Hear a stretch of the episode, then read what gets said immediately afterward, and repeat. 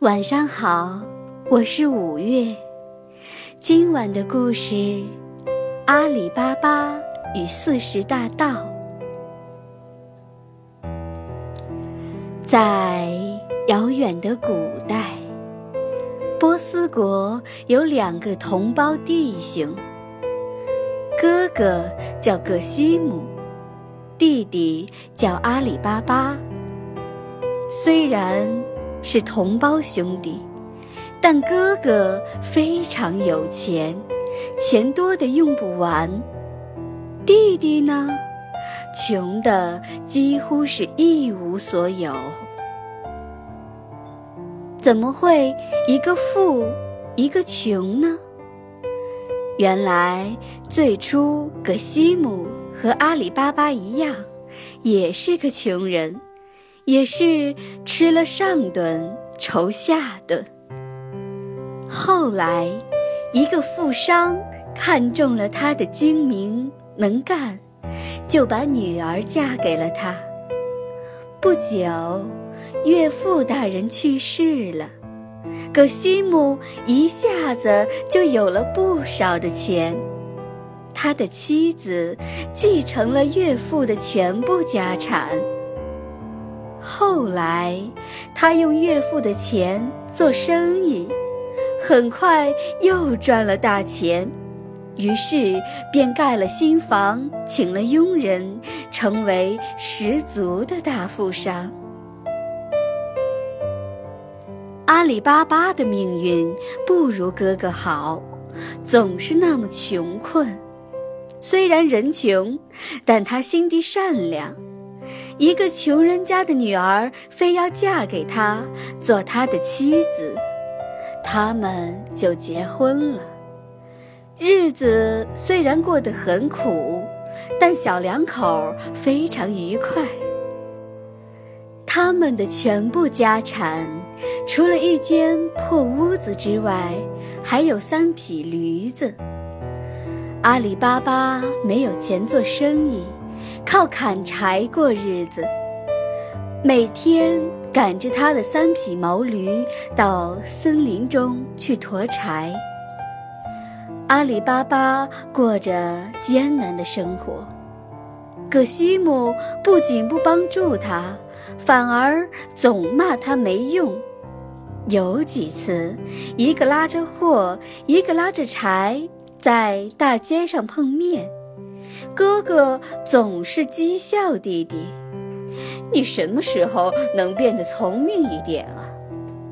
阿里巴巴总是乐呵呵地笑着，他并不羡慕哥哥那样的生活。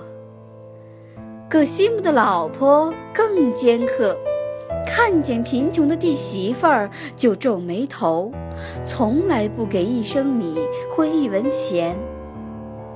有一天，阿里巴巴照例赶着他的三匹驴子到森林中去。他砍呀砍呀，终于砍了可以装满三匹驴子的柴。他把柴驮在驴子身上，赶着驴子高高兴兴地回家去。刚走过一座大山，就看见前面尘土飞扬，好像有大队人马过来了。他听说这一带强盗很多，于是他赶紧把驴子拴在一棵树上，自己躲在了一个大石头的后面。一会儿，这队人马就过来了。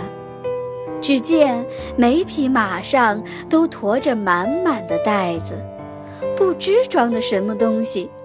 不过可以肯定，他们不是打柴人。他一数，正好四十个。驮着这么多的东西到山里来干什么呢？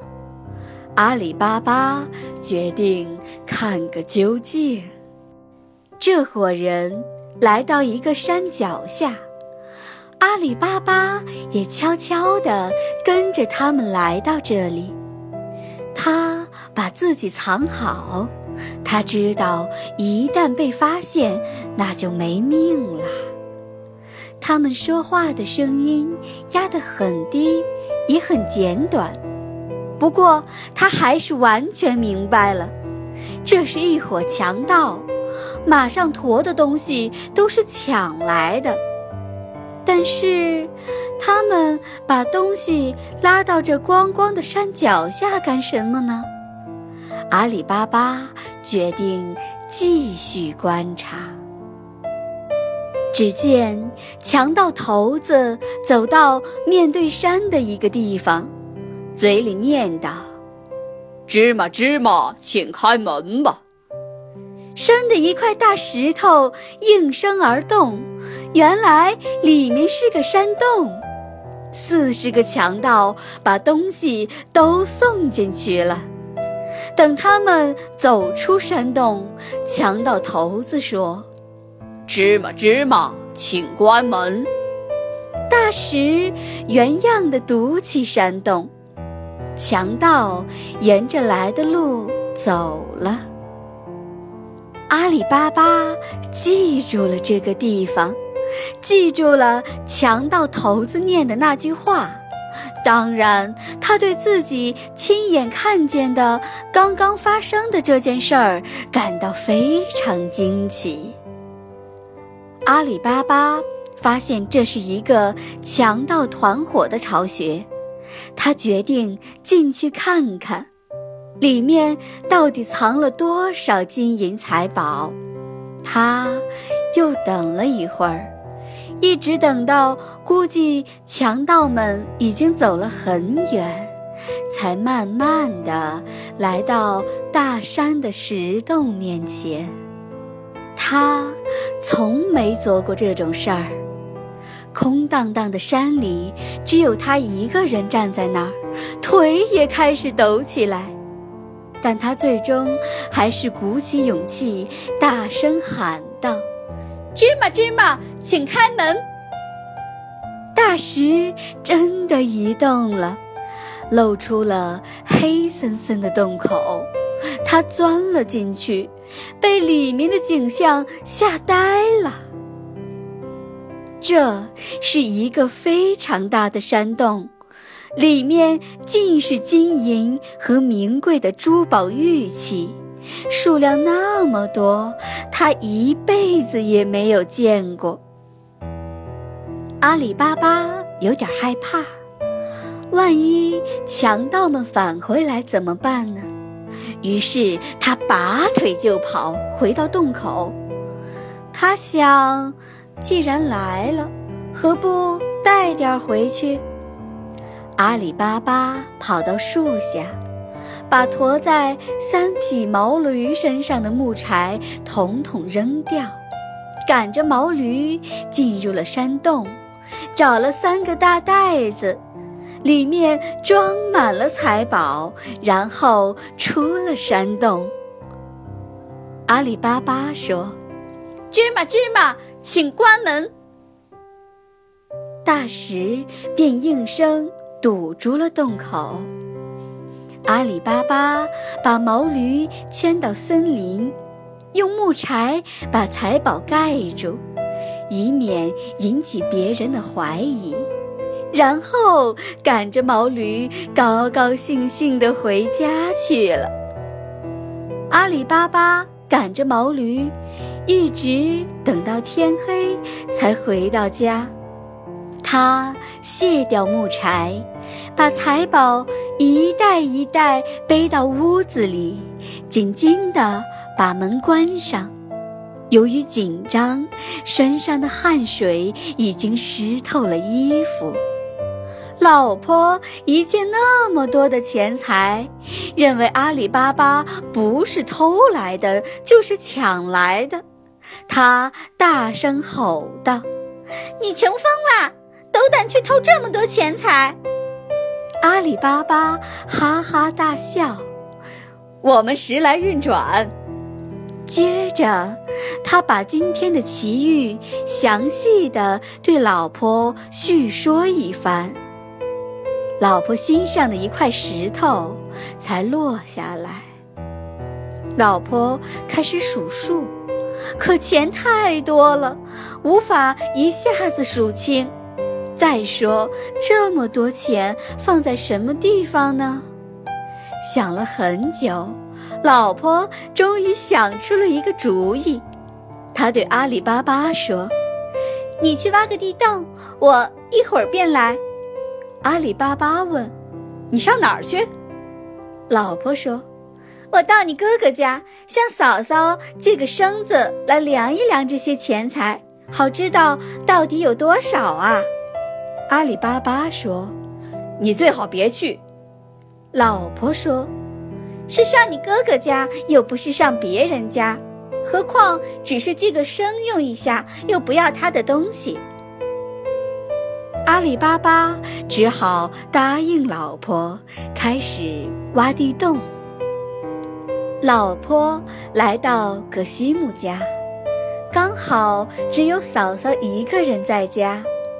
嫂嫂见是他来了，亮着尖刻的嗓子说：“家里又没钱啦。”他说：“不，我们家有米，今天只是来借个身回去用用。”嫂嫂一听，感到奇怪了。好大的口气呀！要用生粮米，发财了。一向小气的嫂嫂，今天还真答应把生借给他。不过，嫂嫂偷偷在生内弄上一些蜂蜜，想知道究竟用生量什么。他不知道这些。拿上绳，便匆匆忙忙赶回家了。回到家里时，阿里巴巴已经挖了一个很大的洞。于是，他们把金钱量过，倒在洞里，然后一起动手把洞口封住。这么多钱财，他们几辈子都用不完啊！第二天一早，阿里巴巴的老婆便把生还给嫂嫂。嫂嫂接过生一看，什么都明白了，又气又恨，忍也忍不住，进屋揪住葛西姆的耳朵，把他从床上拉下来。原来葛西姆昨夜喝酒去了，很晚才回家，这会儿还在睡懒觉。你说，你说，阿里巴巴家里一向很穷，是个穷光蛋。你看这是什么？他把生扔在了葛西姆眼前。这是生啊！葛西姆本来就怕老婆，加之他这么大吵大闹，不知怎么回事儿，更不敢多问。再看看。老婆几乎是命令道：“葛西姆捧起笙，仔细端详，终于发现生里面贴着一枚金币。他喜出望外：‘哦，金币！’老婆又吼道：‘你弟弟阿里巴巴欺骗了我们！他在我们面前装穷，总说买米的钱都没有。’”其实他比我们富一千倍，这怎么可能呢？格西姆说：“他的钱多的得用生粮。”老婆于是把昨夜他们来借生的情况说了一遍。葛西莫开始不信，听老婆这么一说，也嫉妒阿里巴巴了。于是他把衣服穿好，来到弟弟家，他要问个明白。一到阿里巴巴的家里，葛西姆气势汹汹地说：“弟弟，你必须告诉我，你从哪儿弄了这么多的钱财？”见是哥哥来了，阿里巴巴非常坦白地说：“我是发了一点财，因为你是哥哥，所以决定分给你一半。”葛西姆一听，觉得有门儿，弟弟果真发了财。他是个很贪心的人，怎么会满足弟弟分一半的钱财给他呢？于是他说：“你必须告诉我你是怎么发的财。既然是自己的哥哥，阿里巴巴就把昨天森林里的奇遇告诉了葛西姆。可西姆一听，坏主意就来了。他说：“你必须把埋藏钱财的地方告诉我。”否则，我就去告诉官府，让他们以偷盗罪处罚你。阿里巴巴说：“我没有偷盗，根本不怕官府，因为你是我哥哥，才把事情的真相告诉了你。不过，我要提醒你，千万别再到藏宝的地方去了，那伙强盗也不是好惹的。”葛西姆哪听得进去？他回到家里，准备了十匹骡子，向藏钱的地方火速赶去。葛西姆找到了藏宝的山洞，按阿里巴巴所说的，他大声喊道：“芝麻芝麻，请开门！”山洞门应声而开。可西姆迫不及待地钻进洞里，然后念道：“芝麻芝麻，请关门。”山洞的石门应声而关，可西姆一人就关在这洞里。啊，他惊呆了！这么多的金银财宝，他在洞里拿起这个看看。把那个拿起来瞧瞧，他激动得几乎疯了。他打开口袋，死命地往里装。装了一会儿，他想，应该拿哪些最值钱的才划得来。可是哪儿样最值钱呢？因为里面的许多东西他见也没见过，不知该怎么挑选。葛西姆在洞里挑呀选呀，好不容易把十个袋子装满了。他在洞里待了很长的时间，只觉得很累很累了。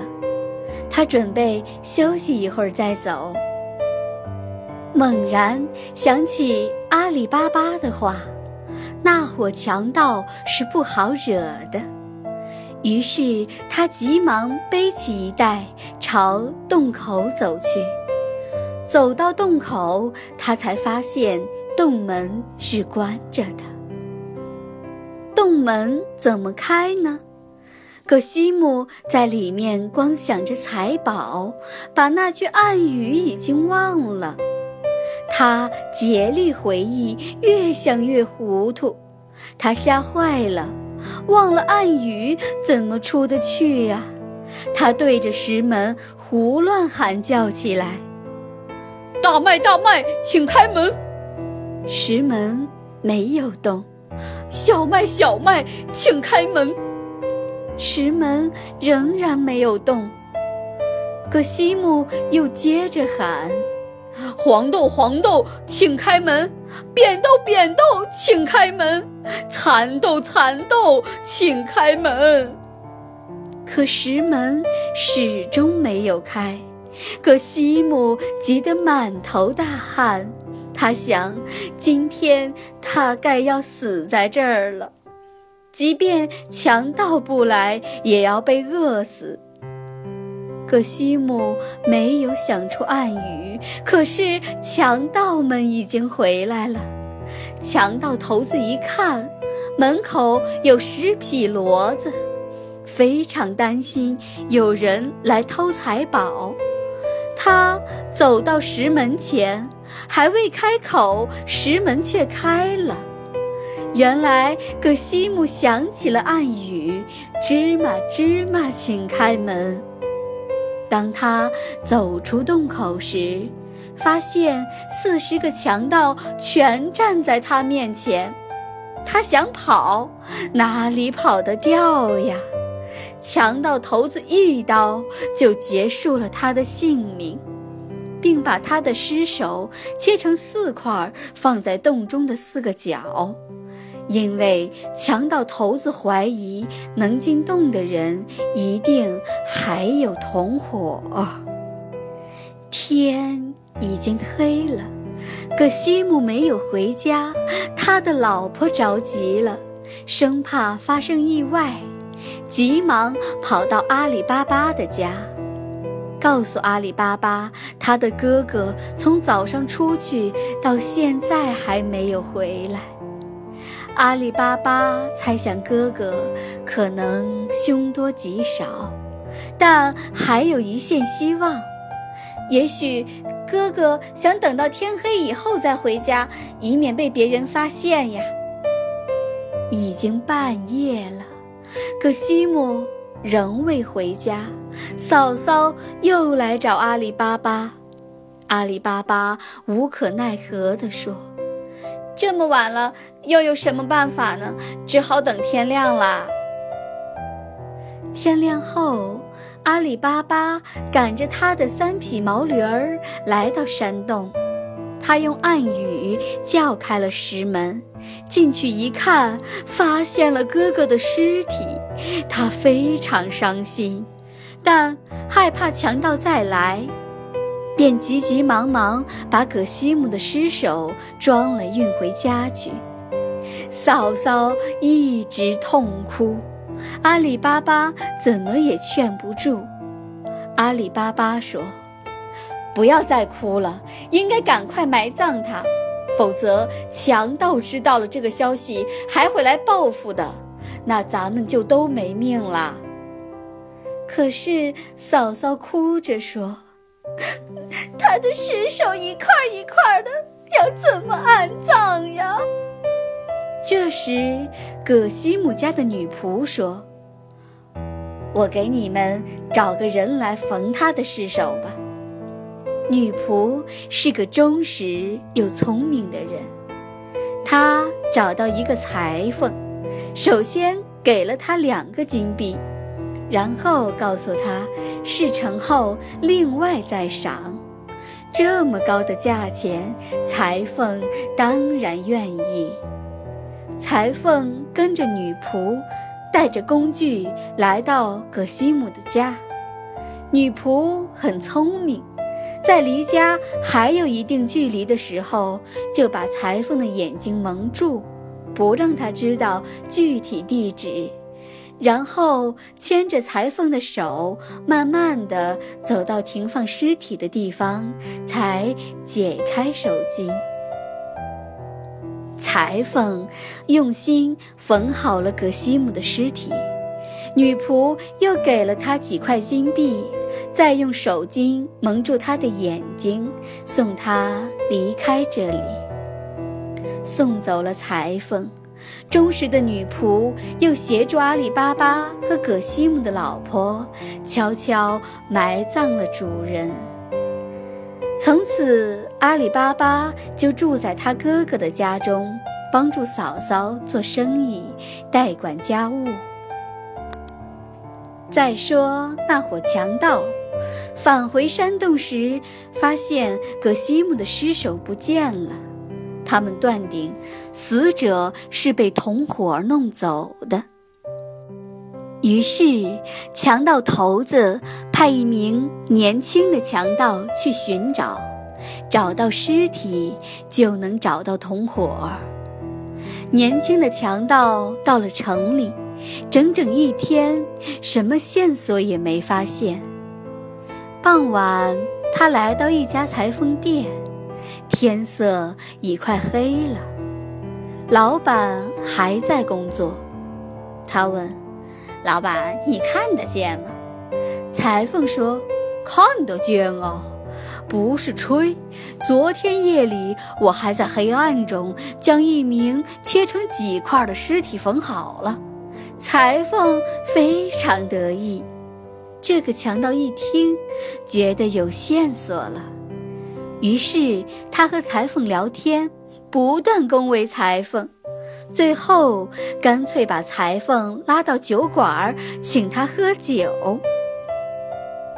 酒过三巡，这个强盗说：“真没想到老师傅有如此高超的手艺，黑暗中能把分成几块的尸首缝好。”裁缝已经飘飘然了，他说：“这没什么，以后有这样的活路，只管来找我。”强盗说：“我还真有几桩这类活儿。”出价也很高，不过你得领我去看看。我要问问那主人是真还是假。说完，他给了裁缝几个金币，算是定金。裁缝不便推辞了，他说：“不瞒你说，我只知道大概的方位，最后一段距离嘛，是那个女仆蒙住我的眼睛，领着我去的。”强盗很会说，最后裁缝终于答应领他去找昨夜的那个房间。强盗跟着裁缝走了一会儿，裁缝说：“昨夜就是在这儿被那女仆用毛巾把眼睛蒙住的。”强盗说。那好呀，现在我也把你的眼睛蒙住，你边走边回忆那女仆带你走时的步数吧。裁缝还是找到了葛西姆的家。强盗在台家屋门上画了一个记号，然后转回山洞，把探得的消息向强盗头子报告了。第二天早上。女仆发现主人家门上的记号，她想一定是强盗搞的诡计，就把这个情况告诉了阿里巴巴。阿里巴巴让他把所有人家的房门上都画上同样的记号。结果强盗们来后就不知道从哪家下手，强盗头子非常生气，亲自找到裁缝，弄清楚了是哪一家。强盗头子准备了四十个油篓，只用两个装菜油，其余每个篓里藏一个强盗，他装成油贩子。到葛西姆家投诉，阿里巴巴同意了，四十个油篓子就放在院子里。天黑后，强盗头子和阿里巴巴谈心，女仆见灯油点干了，便到院子里准备取一点油。刚准备打开油篓，忽然听见篓子里有喘息的声音。于是他挨个油篓子听，发现里面都有喘息的声音。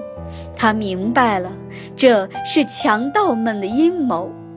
他从那只真正的油篓里取出油，放在炉子上煮沸，然后把废油往每个油篓子里倒。把里面的强盗都烫死了。